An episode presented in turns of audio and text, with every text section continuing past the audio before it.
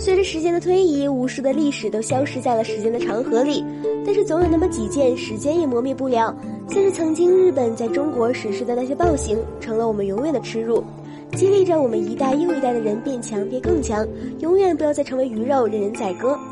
在日本史上，日本也有着属于他们的耻辱，日本界事件就是其中之一。日本界事件以日本史上最惨烈的一次集体切腹事件为结尾。在当时的西方列强国引起了巨大的轰动，日本人对外国人野蛮以及对自己的人的残忍震撼了无数人。日本界事件发生在明治初年，当时日本国穷民弱，而法国已经是数一数二的列强国了，日本人自然不被法国人放在眼里。一八六八年三月八日，数十个法国水兵在日本大阪中部的界市登陆。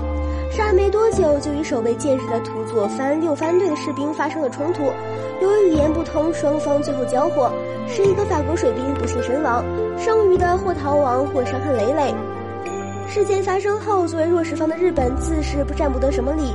法国人一口咬定他们什么都没有做，是日本人突然向他们开的枪。无论日本人如何解释，都难以改变局面。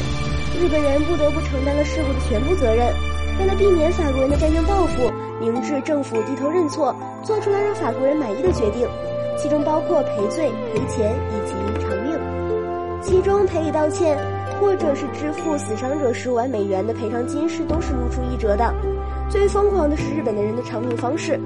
同年三月十六日，二十个土佐藩士兵在建市的妙国寺大殿前集体切腹。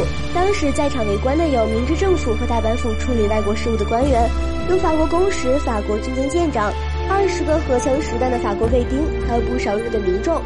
二十个被判处死刑的土佐藩士兵，队长祈福出之吉第一个切腹。他一身黑色和服，跪坐着，手握短刀，身后站着持长刀的介错。他用短刀刺进左腹部，左右上下划成一个十字，脸部因为疼痛而扭曲。接着丢下短刀，右手伸进腹腔，拽出肠子掷向不远处的法国人身前，场面相当的血腥震撼。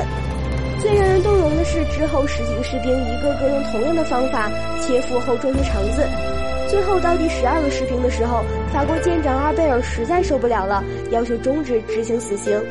如此，日本界事件才一总算告一段落。